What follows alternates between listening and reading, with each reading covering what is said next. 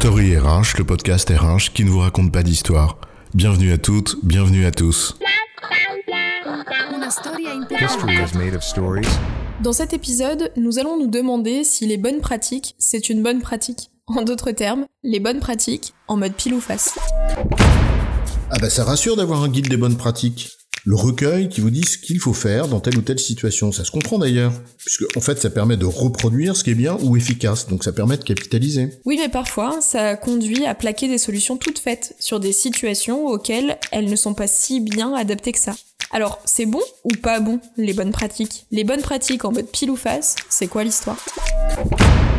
Revenons à la finalité poursuivie. Elle n'est pas critiquable en tant que telle. Essayer de capitaliser sur ce qui a déjà démontré son efficacité, ben, en soi, c'est une démarche pertinente. Permet de gagner du temps, d'enrichir ce que l'on fait, et donc, en substance, de s'améliorer en continu. Et donc, en quelque sorte, ça enrichit l'entreprise, qui dispose alors d'un éventail plus vaste, plus complet, de réponses à des problématiques identifiées.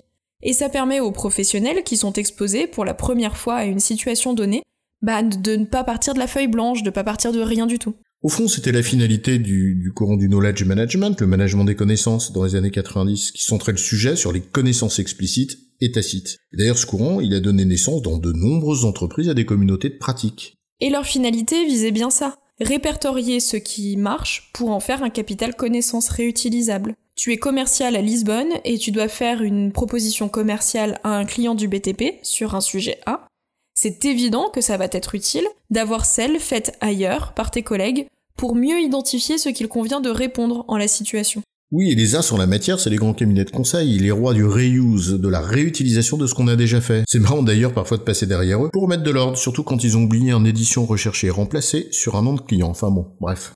Et face à une problématique donnée, s'il y a des méthodes, des outils, des façons de faire qui ont démontré des résultats probants, autant le savoir. Bien sûr, c'est même tout simplement une forme d'intelligence et d'ouverture d'esprit, mais en revanche, parfois ça invite à la paresse, celle qui consiste implicitement à croire que ce qui a marché dans une situation A, bah ça va marcher dans une situation B. Et à faire l'économie de la réflexion face aux problèmes auxquels on est confronté. Ne pas prendre la mesure de la situation et de ses différences avec le contexte de la dite bonne pratique, et donc, in fine, de reproduire un peu aveuglément. On a là d'ailleurs très certainement l'une des raisons pour lesquelles les modes managériales sont vraiment vite adoptés par les entreprises, mais ça, c'est un autre sujet. D'autant que dans certaines situations, en appliquant une solution un peu toute faite à une situation différente, non seulement on risque de perdre de l'efficacité de la solution choisie, mais parfois on risque aussi de créer de nouveaux problèmes, et donc d'obtenir le résultat contraire à celui qu'on visait.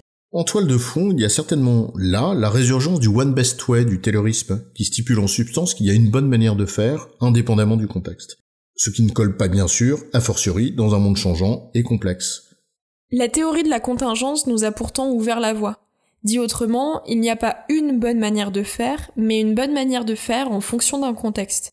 N'est-ce pas Einstein qui disait que tout est relatif? C'est en effet une illusion de croire qu'on peut appliquer une solution sur étagère face à un problème donné, dont de nombreuses caractéristiques sont certainement complexes, et dont la nature même est souvent inéd- inédite. En d'autres termes, ce que l'on questionne ici, c'est l'existence de modèles prédéterminés qu'il suffirait de dupliquer. Exactement, un guide ça sert à guider. Guider ça veut dire montrer le chemin, mais ça signifie pas donner une procédure à suivre. Alors la bonne pratique avec les bonnes pratiques, c'est de les considérer comme des guides, pas comme des vérités absolues. Ne faisons donc pas l'économie de la réflexion quand on est face à un problème. En résumé, côté pile, capitaliser sur des pratiques professionnelles qui ont fait leurs preuves est une bonne pratique, quand on prend la peine de ne pas les recopier sans discernement. Car côté face, les prendre telles quelles, comme des solutions toutes faites, peut conduire au résultat diamétralement opposé à celui qu'on escomptait, en mode pile ou face. J'ai bon chef? Oui, tu as bon, mais on va pas en faire toute une histoire. Story RH, le podcast RH qui ne vous raconte pas d'histoire. Retrouvez tous les épisodes sur storyrh.fr.